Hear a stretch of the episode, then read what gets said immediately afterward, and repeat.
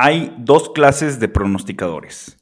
Aquellos que no saben y aquellos que no saben que no saben. Esto lo dijo John Kenneth Galbraith. Bienvenidos a Monitox. Mi nombre es Walter Buchanan, CFA. Mi nombre es Luis González, CFA, y hoy vamos a platicar sobre el inicio de año 2022. Eh, lo que queremos hacer con este episodio es una especie de continuación al, episodio de Black Swans que tuvimos hace poquito, un poco ver qué es lo que nos espera para el siguiente año, qué es lo que están diciendo los analistas, qué es lo que creemos nosotros. Probablemente en retrospectiva, en diciembre de 2022, cuando veamos o cuando volvamos a escuchar este episodio, nos vamos a ver bastante, bastante tontos, dado la frase inicial. Pero bueno, esto es, esto es un poco lo que nos espera o lo que creemos que nos espera para el eh, año que acaba de empezar. Sin más, comenzamos.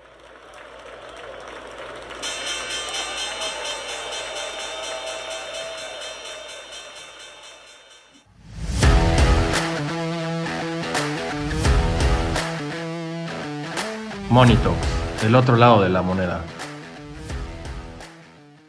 Y bueno, pues empezamos 2022 y pues con, con bastantes retos eh, y pues también con bastantes incógnitas como pues más allá de cuáles van a ser los principales riesgos que ya los habíamos tratado en el episodio de Black Swans, eh, si no lo han escuchado es buen momento para que lo escuchen, pero pues también es necesario pensar en, los pronósticos, en cuáles van a ser las mejores inversiones hacia 2022, aunque como, como ya lo comentó Luis, pues esto eh, pues se, puede quedar eh, pues un, poquito en el, pues no, no en el imaginario, pero sí en, en pues Fantasyland, porque rara vez se cumplen tal cual las, las perspectivas y las predicciones eh, que tienen los participantes del mercado sobre el mercado, pero pues desde mi punto de vista es útil conocerlas y es útil platicar de, ellas para ver qué están pensando los demás participantes del mercado. Exacto, no, y a ver, y si volteamos a ver qué es lo que estábamos viendo en 2020,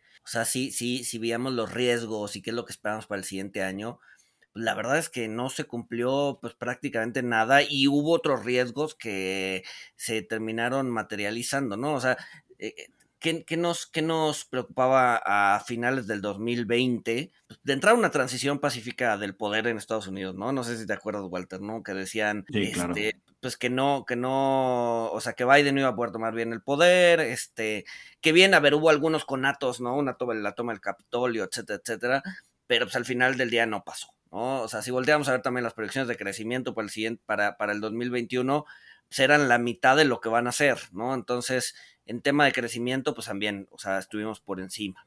Eh, no teníamos vacunas, no sé si se acuerdan, y ahora pues, la vacunación está bastante, bastante por encima eh, de lo que se esperaba inicialmente, ¿no? A ver, si bien, si bien hay algunos países en donde pues, va muy retrasada, pues en la mayoría de los países desarrollados, la mayoría de los emergentes, pues va bien, digo, en la parte de los mercados frontera, ¿no? Llámese África, llámese algunos de los mercados más pobres o los, las economías más eh, pobres, pues sí, sí, sí hay un retraso importante, pero pues no, en, general, en general ha ido mejor, ¿no? Entonces, como decías, eh, cualquier cosa que digamos aquí, yo creo que eh, probablemente se va a cumplir a medias, o no se va a cumplir, y va a haber otros riesgos que no, que no vamos a estar viendo y que los analistas no van a estar viendo, pero pues por lo menos nos sirve como de marco inicial para empezar para empezar el año, ¿no? Entonces, entonces bueno, con ese, con ese apunte, yo empezaría diciendo que, a ver, 2020 fue un año cargado políticamente, ¿no? Estaba la elección de Estados 2021. Unidos. No, 2020, 2020.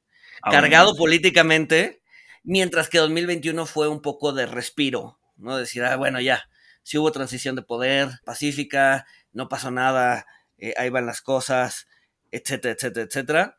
Este, yo creo que 2022 vamos a ver un regreso al 2020, ¿no? Chorro de ruido político, no solo en México, en el mundo. Tienes el midterm election de Estados Unidos, este, que muchos están diciendo que va a ser, que son de las elecciones más importantes que va a tener Estados Unidos en las últimas décadas.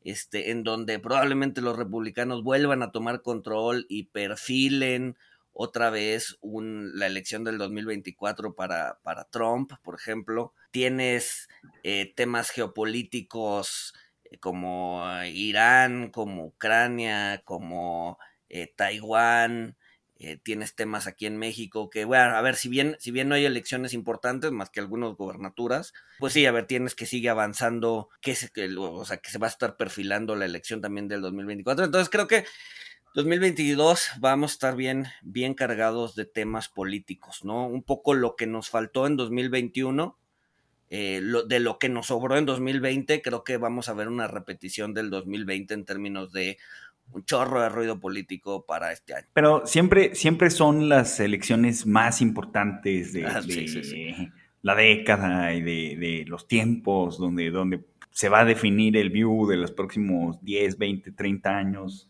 o sea, creo, creo que lo que dices, hay una palabra clave muy importante que pues muchas veces estos movimientos políticos y geopolíticos pues resultan siendo ruido, ¿no? Porque, por ejemplo, o sea, desde el punto de vista pues de, financiero o de un administrador de inversiones, a veces resulta complicado eh, pues integrar estos views o, estos pronósticos eh, geopolíticos en, en los portafolios pero, o sea, pues también resulta realmente complicado para los que se dedican a, esto, ¿no? Para los que son, para los que se dedican a, las ciencias políticas, este, que, yo pienso igual y me imagino que tú también, Luis, que, o sea, al, ser una cuestión de, personas, pues dista mucho de una ciencia dura, son, son más observaciones, porque siempre me acuerdo de, Ian Bremer, que, yo le empecé a seguir mucho, que él es presidente de, Eurasia Group, un, pues sí, un think tank político. Eh, donde hacen análisis políticos y predicciones políticas, y pasa lo mismo que con las económicas, o sea, rara vez se cumple lo, que dicen estos analistas geopolíticos y pues sobre la marcha pues van ajustando sus narrativas y van explicando por qué no sucedió lo que ellos predijeron que, iba a pasar, eh, pero otra vez se, aventuran a hacer predicciones, pues que al final muchas veces terminan sin cumplirse, ¿no? Entonces, por eso, muchas veces, eh, bueno, seguramente es algo que, he de haber leído en alguna columna de Jason Swick, muchas veces el, mejor, la mejor forma de integrar los cambios o, las mareas geopolíticas en tu portafolio, pues es no hacer nada, ¿no? sí, no, sí, totalmente. Y, y a ver, creo, no, por, por, eso decía, no, a ver, creo que, creo que, al o sea, creo que tener un marco conceptual al inicio de año está bien, ¿no? Tener, tener expectativas y un poco, y un poco eh, apelando al, a la teoría de perspectivas de, de Kahneman y, y Tversky, lo que nos dicen es que eh, o sea, lo, lo, que afecta al ser humano o a la toma de decisiones no es tanto el nivel en general, el nivel de, en este caso, el nivel en el que estamos hoy en términos de riesgo geopolítico, sino los cambios de, eh, de, ese riesgo geopolítico o de riqueza o lo que sea. Es decir, el ser humano es como, está como más, eh, es más susceptible a los cambios en cualquiera de, de, digamos que de las variables que lo afecta más que la variable en sí. Entonces, en ese sentido, pues, tener un marco conceptual al inicio de año te hace o te, pone un punto de referencia hacia el resto del año y conforme las cosas vayan cambiando vas a ir ajustando tus expectativas y probablemente tu estrategia hacia adelante, ¿no? Pero lo que importa es el cambio más que el nivel, ¿no? Si estás esperando eh, alto riesgo geopolítico y resulta que eh, pues es más de lo que esperabas o es menos de lo que esperabas, ahí es donde se da el ajuste, más que en el nivel, ¿no? Entonces, sí, no, totalmente de acuerdo, ¿no? Muy, muy poco probable que se dé lo que, lo que los analistas están pensando.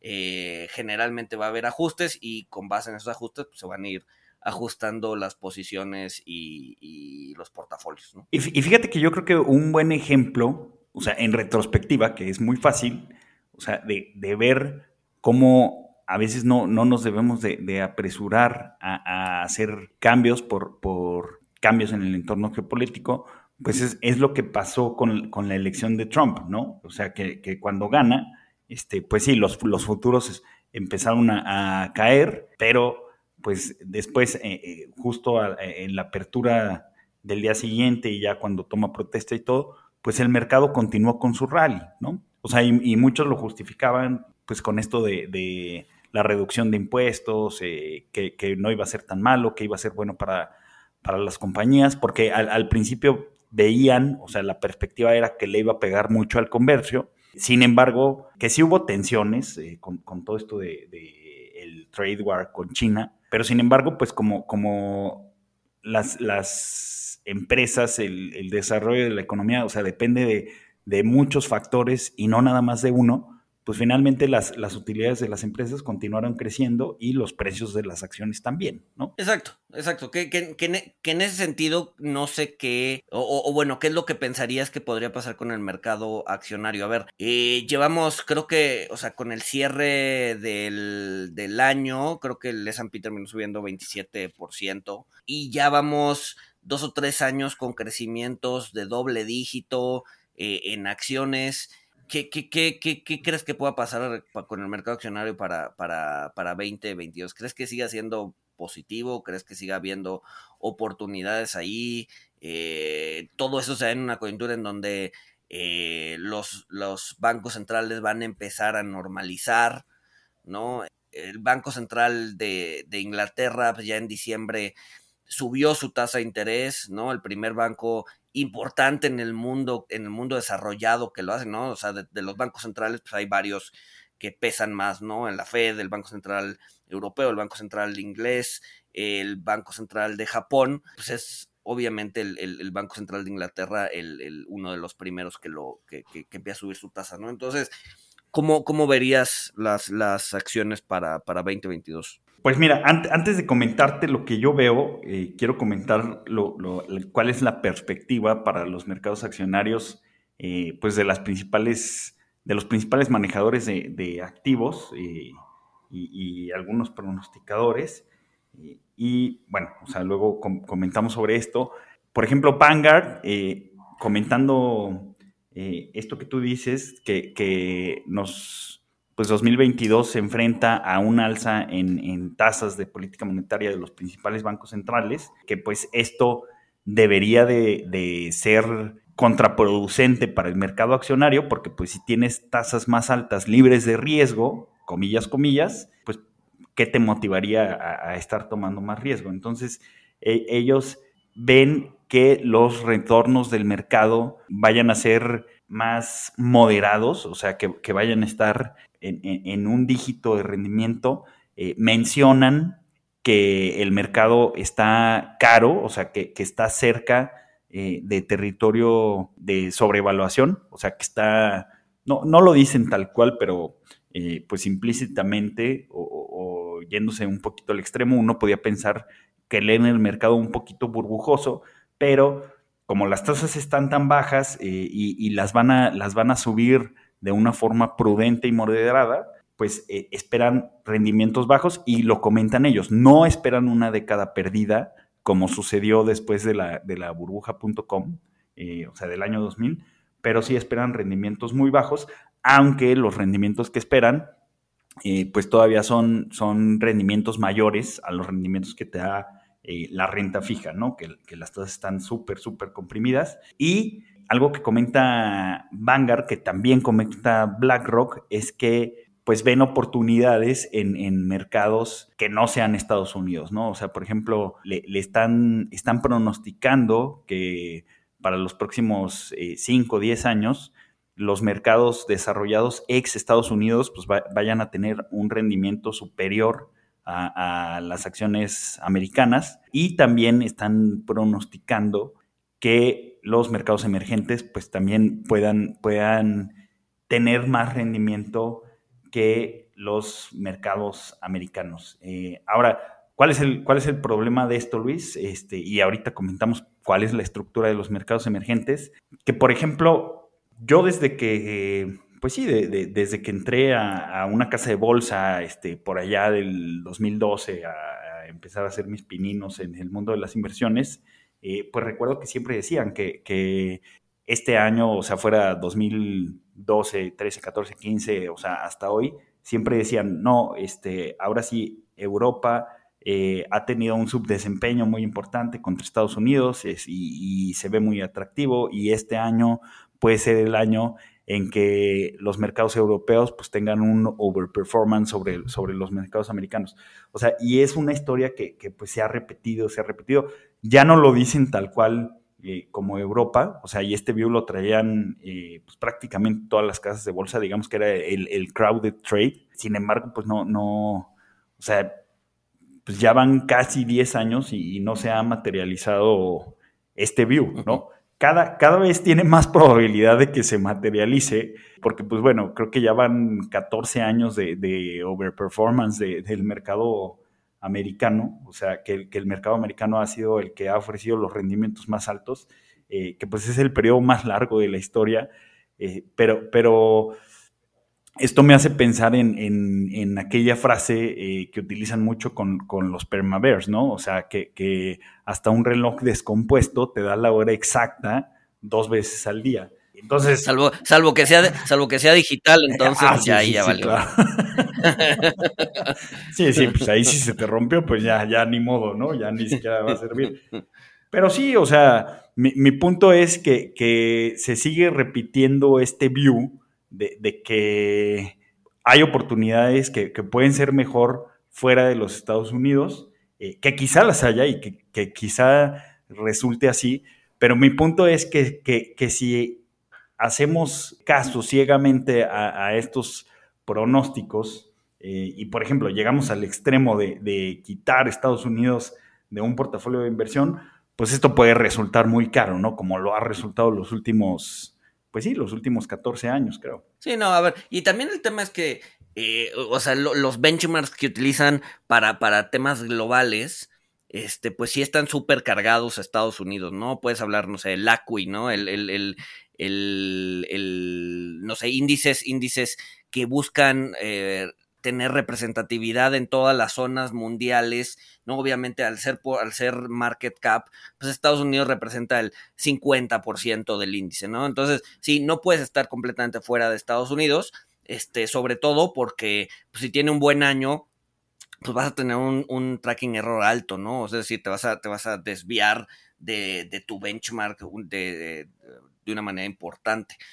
¿no? Y ahorita, yo, justo ahorita que mencionas de eso, eh, hay, hay, una tablita que de repente pongo, bueno, la pongo cada vez que pasa año, este, por ahí, que justo te habla en los últimos 30 años eh, cuáles han sido los primeros tres mercados accionarios eh, en, año con año, ¿no? No sé, en el 1990 el primer lugar fue tal, el segundo lugar tal, tercer lugar tal, y es curioso ver que rara vez se repiten, ¿no? O sea, y si, incluso si te pones a ver, Estados Unidos solamente ha ocupado un segundo lugar, creo que en el 95, este, y fuera de eso, no ha estado en los primeros tres lugares en los últimos 30 años, ¿no? Entonces, pues sí, o sea, tener diversificación es importante. Eh, definitivamente no puedes estar fuera de Estados Unidos. Eh, por todo este tema de benchmark y por todo este tema de que al final del día pues, es el mercado bandera, ¿no? Este, obviamente dentro de esta tablita pues vamos a ver mercados frontera, ¿no? Llámese Ghana, llámese Nigeria, ¿no? Entonces, o sea, tampoco quieres tener 100% de tu portafolio en acciones eh, de Ghana, pero, pero sí, ¿no? A ver, creo que ahí eh, la diversificación es, es importante.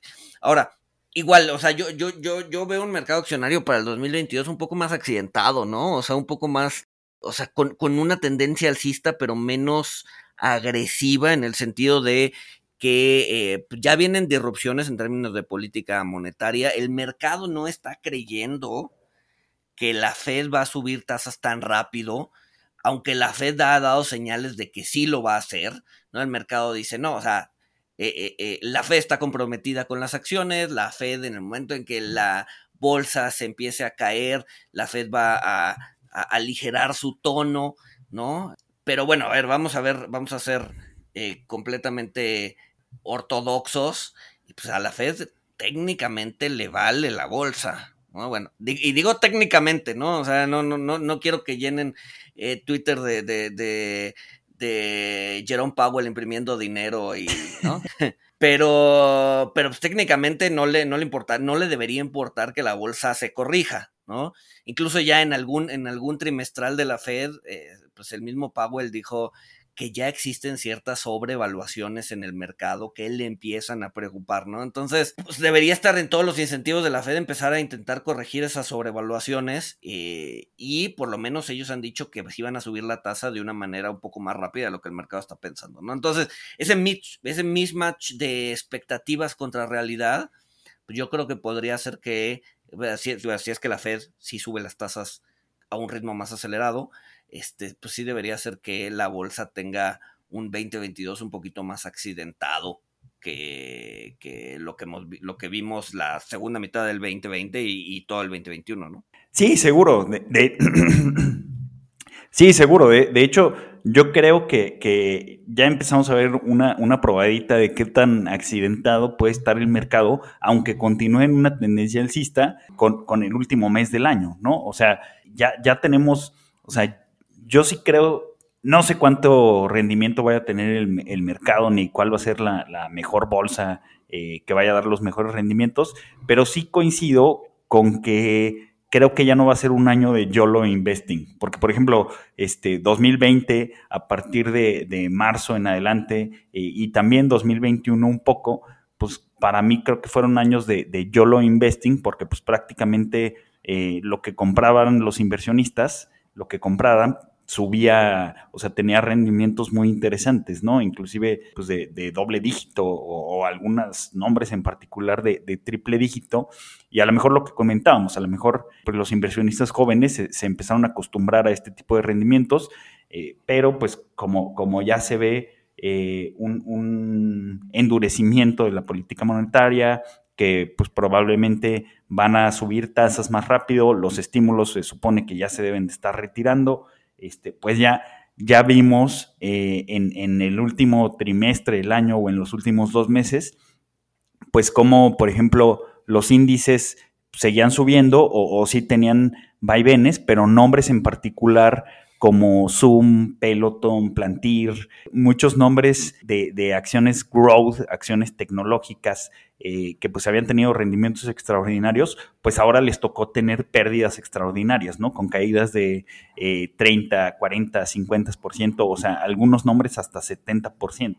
Entonces sí, sí creo que es, pues que va a ser un año más complicado, o sea, sobre todo para, para los stock pickers, ¿no? Digo, que, que por ahí en, un research, o sea, tenían el, view justamente opuesto a, lo que yo estoy diciendo y comentaban que pues, podía ser un buen año para hacer stock picking, ¿no? Yo, yo creo que va a ser más complicado porque, eh, pues sí, a, pesar de que no veo algo que, amenace el rally del mercado, pues sí creo que va a ser más accidentado y más complicado conforme se desenvuelva la política monetaria. No, claro, a ver, y, yo, yo ahí sí creo que cuando el mercado empieza a tener, eh, digamos, momentos accidentados, eh, yo sí, yo sí estoy, yo, yo soy de la idea que el stock picking podría funcionar, ¿no? ¿Por qué? Porque, o sea, tenías, o sea, como decías, ¿no? En 2020, 2021, pues todo subía, ¿no? Entonces, pues indexate, probablemente si hacías YOLO investing y si le metías a a, y a otras cosas, pues sí, o sea, te iba mejor que el mercado, pero pues en esencia todo iba subiendo, ¿no? Y, era al final del día una lotería, ¿no? Era ver cuál eh, de las acciones agarraba más tracción en términos de narrativa en los foros de Reddit y, métete, y pues muchas veces no te pegaba, ¿no? O sea, igual había alguna con un nombre chistoso, pues que no tenía suficiente tracción y pues terminaba, terminabas pues no ganando nada, ¿no? Este, pero había unas que sí, y entonces al final del día pues era un mercado de lotería en donde pues eh, si le pegabas a la acción que estaba caliente, pues te iba bien, ¿no? Pero en general, eh, si te indexabas, pues no te iba mal, ¿no? O sea, de hecho te iba bastante bien.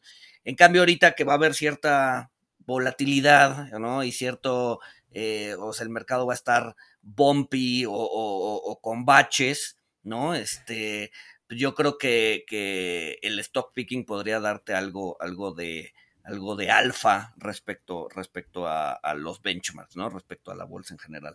Ahora, hay una, hay una figura muy popular en, Twitter, eh, que pues es un cuate de, Hong Kong, que su cuenta es, mira, la estoy, le estoy buscando para no decirlo mal, eh, es puro Saxena, eh, que su cuenta de Twitter es Saxena Puro.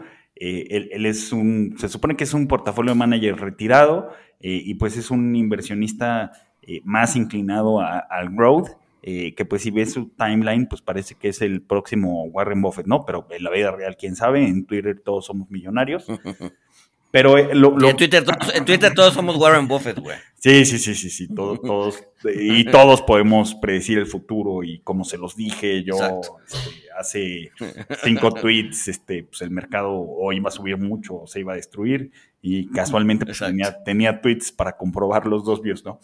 Este, no, pero lo que él comenta es que eh, eh, pues él, él sí ve que, con el retiro de estímulos y, el alza de tasas de interés, que como tú lo comentas que puede ser un poquito más agresivo, eh, pues que sí podemos ver retrocesos en el mercado de, 20% o quizá, quizá un poquito más.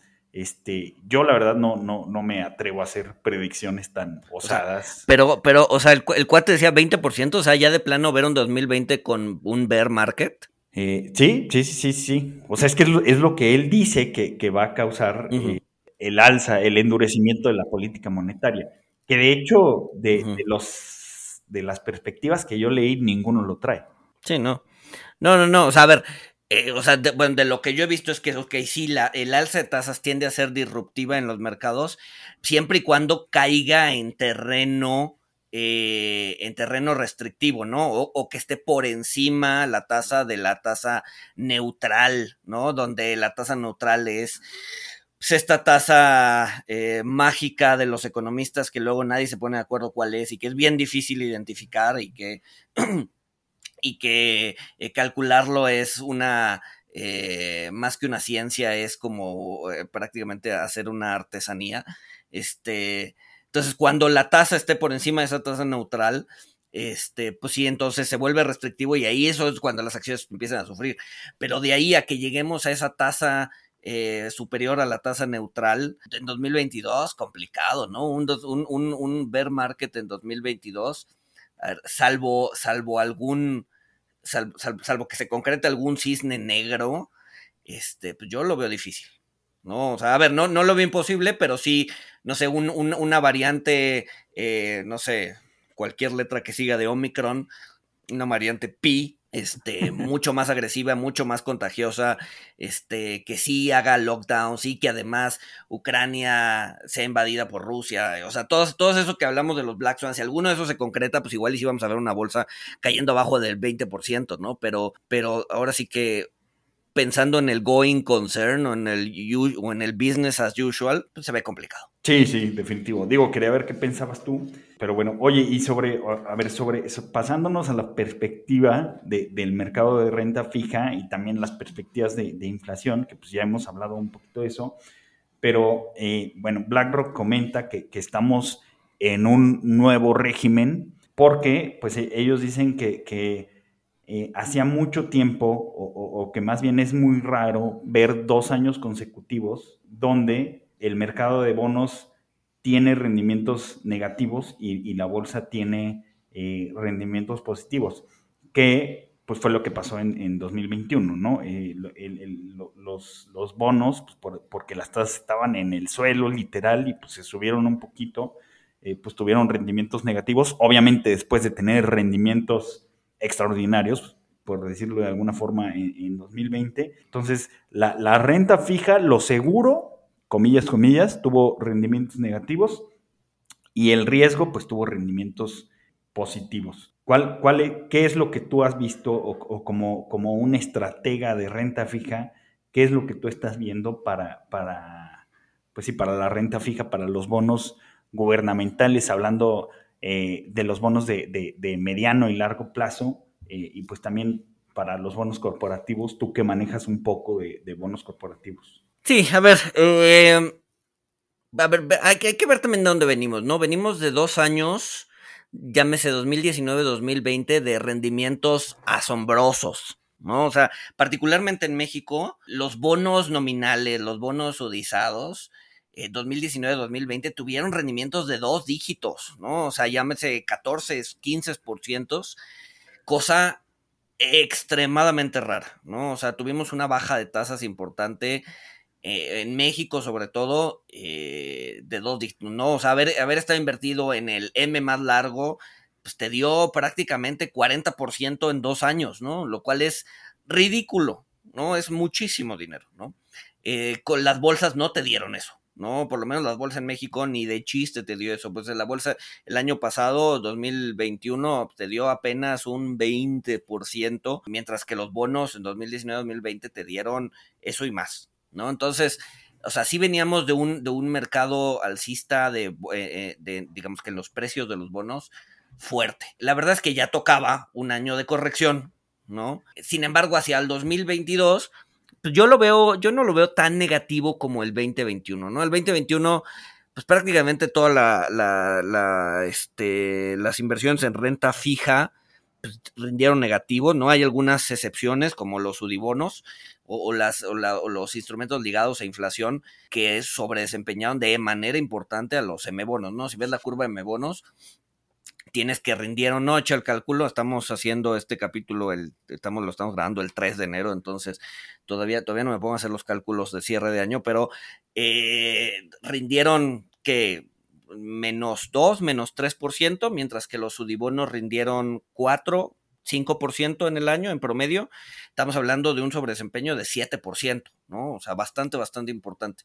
Entonces, ¿hacia dónde hacia dónde creo que va el siguiente año. Yo creo que sí va a haber una diferenciación.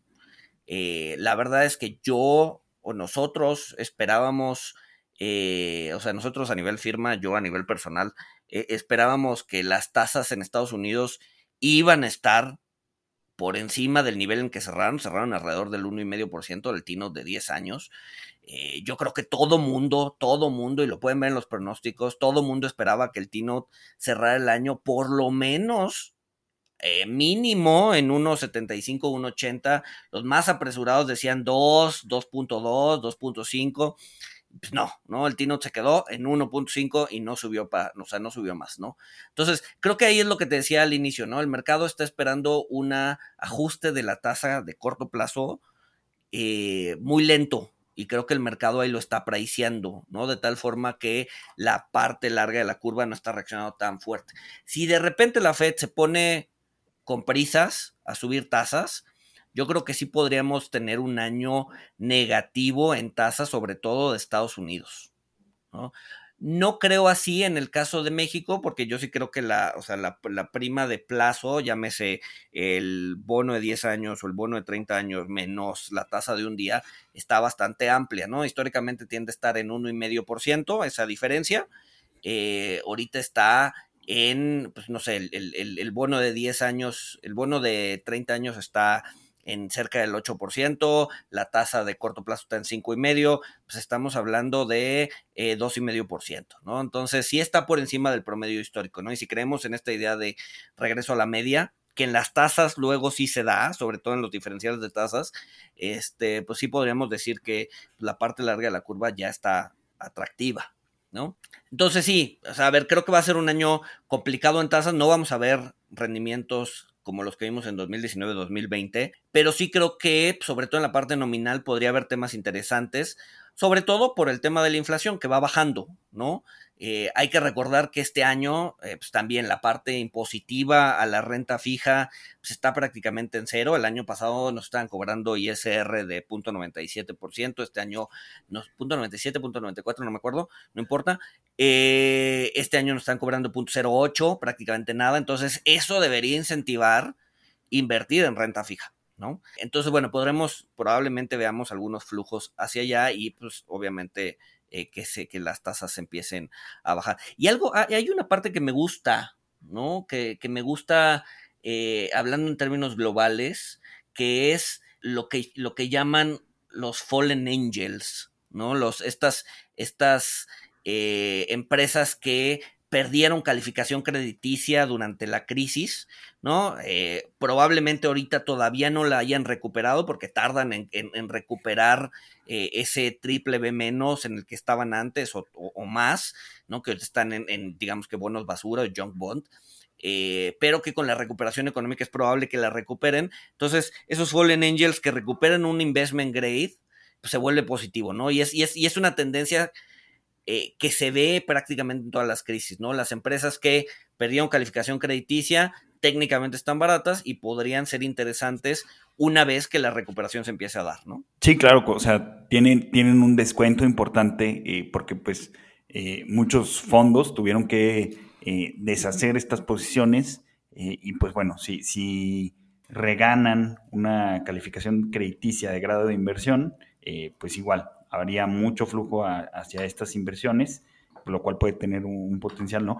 Que, que o sea, a, este view, pues se, ve un poquito complicado que, que los, los spreads de crédito, o sea, cuánto están pagando eh, los bonos corporativos bajos. contra los gubernamentales, que los gubernamentales no tienen riesgo de crédito, están bastante bajos, ¿no? Pero sí, sí, complicado. Sí, sí, están, están, bastante bajos. A ver, y, disclaimer, ¿no? O sea, nada de esto es una, una recomendación de inversión.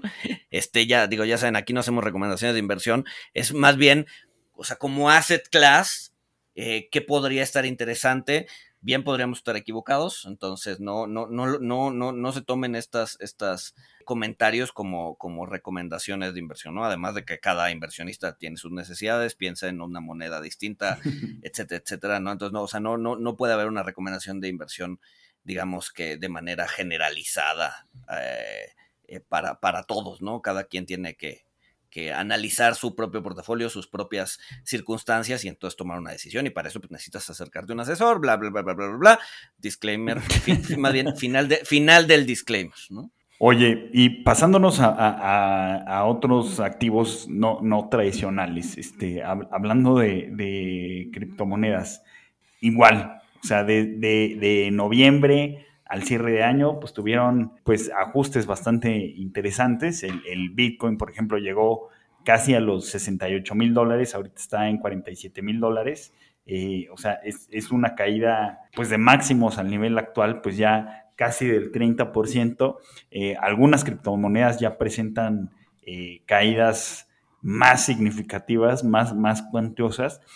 Hay, algo en el mundo cripto eh, que se le conoce como, como el cripto winter, el, cripto invierno, eh, donde pues estos, estos inviernos gélidos con, cracks en los precios de las criptomonedas bajas de 80%, eh, llegan cada cuatro años, que pues realmente son un activo muy joven, y pues nada más hemos tenido prácticamente dos cripto inviernos a finales de, a principios de, 2012 eh, y a principios de 2018, eh, ¿tú crees que vamos a volver a ver un cripto invierno? O sea, tu, tu, expectativa para los criptoactivos es que entren en, la congeladora eh, donde pierdan su, su atractivo yo estoy, yo estoy, yo estoy nervioso porque faltan, dado que, dado que estamos grabando esto el 3 de, enero, yo estoy nervioso porque faltan menos tres días para que el Bitcoin llegue a 100 mil dólares, ¿no? Iba a llegar a 100 mil dólares el 31 de diciembre del 2021. Ya, dado que ya estamos en 22, falta, faltan menos tres días para que llegue a, los 100 mil, ¿no? no, a ver, yo, yo siempre, siempre he creído, y, lo, y lo he dicho varias veces, que es altamente probable que estén sobrevaluados, ¿no? La mayoría de los criptoactivos, eh, y que la corrección se va a dar cuando se empiece a dar una eh, normalización monetaria, ¿no? Entonces, en ese sentido, creo que también vamos a ver rendimientos bumpy, ¿no? Este, un poco, sí, accidentados en 2022. No creo que todavía eh, caídas muy fuertes. Bueno, a ver qué es una caída muy fuerte en, el asset class, pues ya eso es difícil de definir. Pero sí, digamos que rendimientos menos atractivos para este para igual y el 2023 cuando la Fed se vuelva probablemente más agresiva en su subida de tasas eh, veamos ya una caída franca eh, en, o una, una, una corrección de estas sobreevaluaciones ojo yo nunca he dicho que, las, que el precio de las criptomonedas se va a ir a cero. Yo creo que sí en una utilidad, yo creo que van a encontrar un nicho. Eh, yo creo que están aquí para quedarse, tanto las descentralizadas como las centralizadas, eh, pero definitivamente el nivel de sobrevaluación en el que están, eh, creo que eventualmente se va a corregir. No creo que suceda este año, yo creo que este año van a seguir ahí flotando por niveles similares a los que están, ¿no? No creo que suban más de sus máximos históricos eh, y probablemente veamos correcciones fuertes una vez que las tasas empiecen a subir de una manera más franca. ¿no? Sí, claro. Yo, yo la verdad, o sea, meramente especulando y, fantaseando, este, y pues por lo que veo, porque pues de cuando en cuando busco la, popularidad del término cripto y del término Bitcoin en Google Trends, eh, la verdad es que se ha venido perdiendo interés.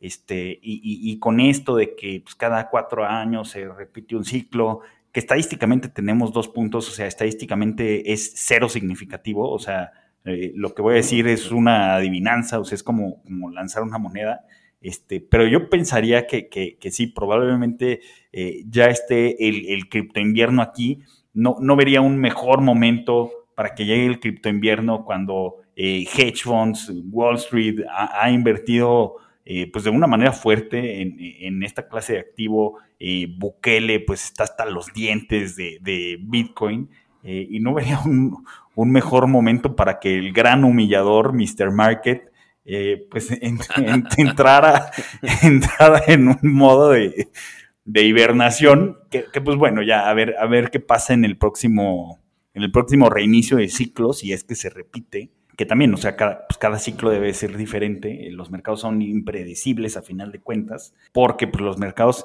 ya, ya tienen incorporada la expectativa de todos, por eso luego los crowded trades, o sea, lo que está pensando toda la gente no es lo que sucede y terminan sucediendo cosas muy distintas. Este, pero bueno, eh, habiendo hecho todos estos disclaimers, yo sí creo que estamos en el, en el crypto winter, este, y pues bueno, vamos a ver qué Vamos a ver qué pasa, ¿no? Este, aquí se va a ver eh, si se materializa uno de tus temores, Luis, que si se ven eh, pues bajas importantes en el precio de los criptoactivos, pues afecten a la economía real, ¿no? Que yo creo que todavía estamos un poquito lejos. Que también debo hacer algún disclaimer eh, que, que, que, que, espero no, bueno, seguramente va a sorprender a varios. el, el año pasado yo hice dinero con criptomonedas. No, en serio. No, y, a ver, y, fue, fue, una especie de derivado porque tenía una apuesta con un par de personas que el Ripple, esta, esta moneda, iba a llegar a dos, este, a dos dólares. Obviamente yo estaba del lado contrario, yo decía que ni de chiste iba a llegar. Obviamente no llegó, no, sé, no he visto el precio del cierre, pero eh, al, digo, algunos días antes estaba abajo de uno, entonces no creo que haya subido a dos. Eh, entonces, la verdad es que me metí ahí algo de dinero este, en una apuesta eh, siendo bearish contra el, contra el, contra el, este, contra los criptos. Este, entonces, la neta es que sí me reportaron algo de utilidad el año pasado. me va a alcanzar, me va a alcanzar para un desayuno, ¿no? Hay unas, por ahí por, la oficina hay unas tortas de, de cochinita bastante buenas. Entonces, probablemente en eso gaste, tampoco fue mucho dinero, ¿no? Pero este, eh, invite ahí un par de, de, de, de crypto bears a, a desayunar. este, pero sí, no, a ver, eh, se, ve complicado, se ve, digo, el, cliché de, nuestro, de nuestro negocio es que el mercado va a ser volátil. Este, creo que aplica para, para las para las criptomonedas para, para el siguiente año, ¿no? Eh, va a ser, vamos a ver volatilidad en los activos. Sí, claro, o sea que, no es nada más que un sinónimo de incertidumbre, ¿no? Este, pues es, es como, como pues también es la manera en que, en que muchos pronosticadores este, pues, se lavan las manos, que, que luego en Twitter bromean mucho que este, pues, salió tal pronosticador y dijo que si no sube, baja. Este, o puede subir o puede bajar, ¿no? Exacto. Pero bueno, y, y, qué opinas? Y que, no, nada más, antes, antes de, empezar con el cierre, ¿qué opinas de, lo que dijo? Porque no lo habíamos comentado. ¿Qué opinas de lo que dijo Cathy Woods respecto a las a las tecnológicas y a las empresas estas de innovación que estaban en, en, terreno de deep value, ¿no? Whatever that means. no, digo, a ver, muchas de sus posiciones han bajado 70%, 80%, pues ¿qué, o sea, o sea, que una acción baje 70% la hace estar en deep value. Deep value. No, no, bueno, pues opino que, o sea, me es muy disonante que, que Mrs. Growth, o sea, señora disrupción y solo yo detecto lo que es disruptivo y lo que va a ser super growth y tal, tal, tal, O sea, que, que, o sea, tiene sus méritos Katie Woods, ¿no?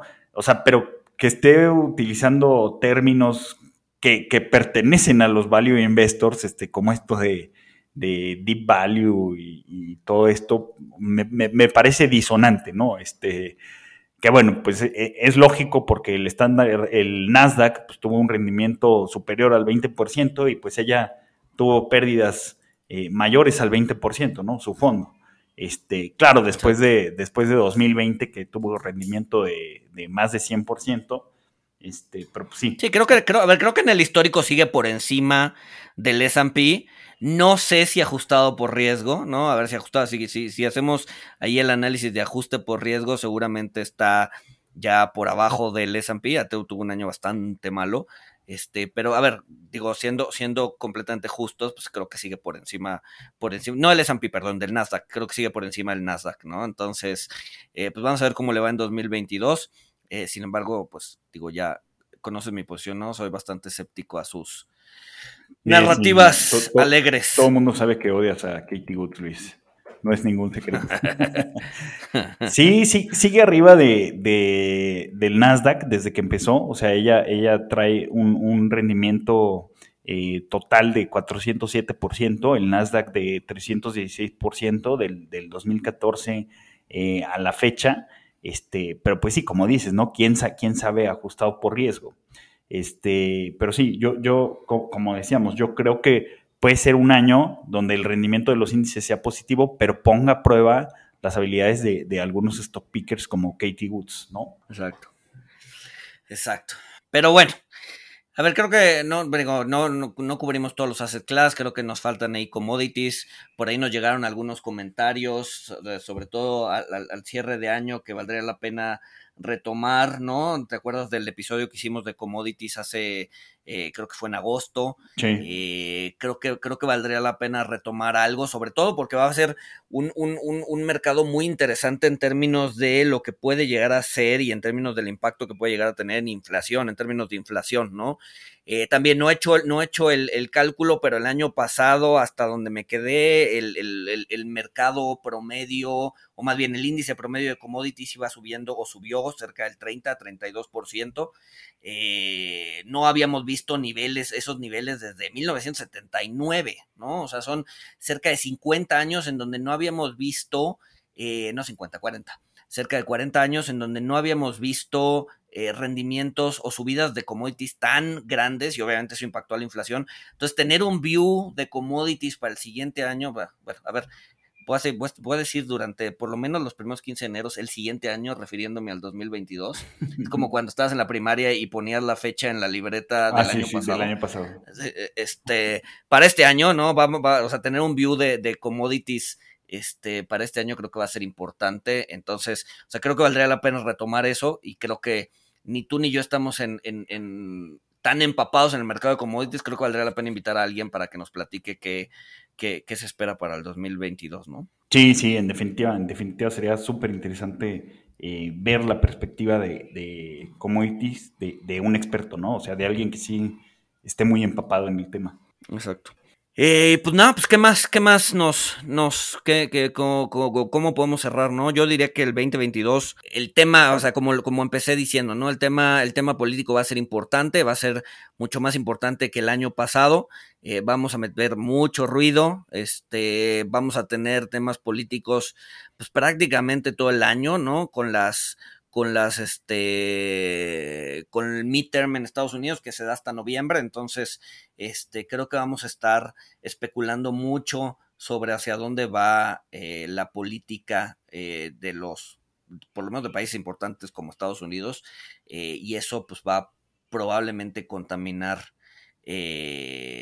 pues sí, los, los, los, rendimientos y los, el mood del mercado durante todo el año, ¿no? O sea, creo que, creo que creo que ese sería mi takeaway eh, en términos de, de qué es lo que va a estar generando la narrativa este año, va a ser, yo creo que vamos a ver un año muy cargado a lo político. Sí, definitivo. Eh, definitivo, se vislumbra un año más cargado a, lo político. Eh, digo, se espera que vuelva a haber nuevas variantes, pero pues se desconoce la, peligrosidad de, estas nuevas variantes que vayan saliendo.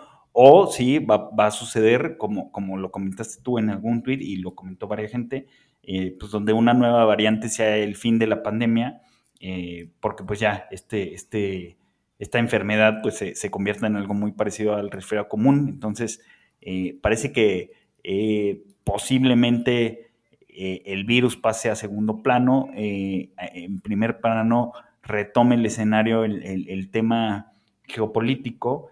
Y pues bueno, yo, yo veo, pues sí, veo un mercado más complicado que va a poner a prueba eh, pues, eh, stock pickers y, estrategias eh, pues, centralizadas en, acciones de, growth. creo, que, creo que a lo mejor es el crowded trade, pero pues es el sector que naturalmente pues todo mundo espera que, tenga un subdesempeño ante un entorno de, alzas de tasa de interés. no lo vamos a saber, a lo mejor esto va a sonar estúpido en diciembre de, 2022. Pero bueno, creo que para mí un, takeaway importante de, todos estos pronósticos es no tomar, eh, no, no, hacer estrategias en, base tal cual a los pronósticos que nos están dando eh, pues los principales manejadores de, inversión, sino verlos un poquito para saber dónde están los, los crowded trades, para saber dónde están posicionadas la, mayoría de las personas. Eh, yo seguiría con, un eh, asset allocation balanceado y a lo mejor sí, como, como lo hemos mencionado siempre, pues si tengo mi, pequeña parte para Mad Money, o sea, si tengo mi, el, el 5% de mi patrimonio, el 10%, pues ahí para, para estar haciendo apuestas, este, pues a lo mejor sí, sí podemos jugar a alguno de los sectores o países favoritos, eh, que pues yo, yo tendría cuidado porque no, no olvidaría que el mercado supuestamente, teóricamente, y sí lo creo, o sea, ya está incorporando el view de todos los participantes, ¿no? Entonces, eh, pues me voy con esto y, pues al final de cuentas, siempre una, una característica de los mercados, o sea, no, no es una falla, eh, los mercados son, son inciertos, eh, pero pues bueno, al, final en el largo plazo los inversionistas se ven recompensados por aguantar esta incertidumbre, ¿no? Sí, sí, ahí, a ver, sí, creo que, creo que el bucket mental de funny money o de, de justamente de dinero para divertirse en las inversiones este año va a ser eh, complicado estarlo desplegando, ¿no? Entonces, si el año pasado nos generó eh, buena utilidad, yo creo que este año pues, hay que tener un poco más de cuidado con ese bucket, ¿no? Probablemente reducir las ponderaciones. Este, si era 10%, yo lo bajaría a 5, si era 5, lo bajaría a 2,5, no sé, o sea, siento que va a ser más complicado estar apostando a, este tipo de, instrumentos, ¿no? Y bueno, ya nada más para terminar, este, me gustaría dejarles ahí un comercial que es eh, en diciembre, Walter y yo nos sentamos a, hacer el pipeline de capítulos para el siguiente año y creo que tenemos temas eh, bastante interesantes eh, para el podcast. En, en, los siguientes meses, ¿no? Van a venir temas interesantes, invitados bastante interesantes. Este, eh, entonces, bueno, digo nada más, no les adelanto, no les, les adelanto mucho porque si les cuento nuestros planes, pues no se, no se concretan. Eh, toco madera, eh, etcétera, etcétera. Este, pero bueno, no, este, sigan, sigan, este, sintonizando, sigan escuchando los capítulos, van a venir cosas interesantes y sin más, nos escuchamos el siguiente miércoles. Saludos.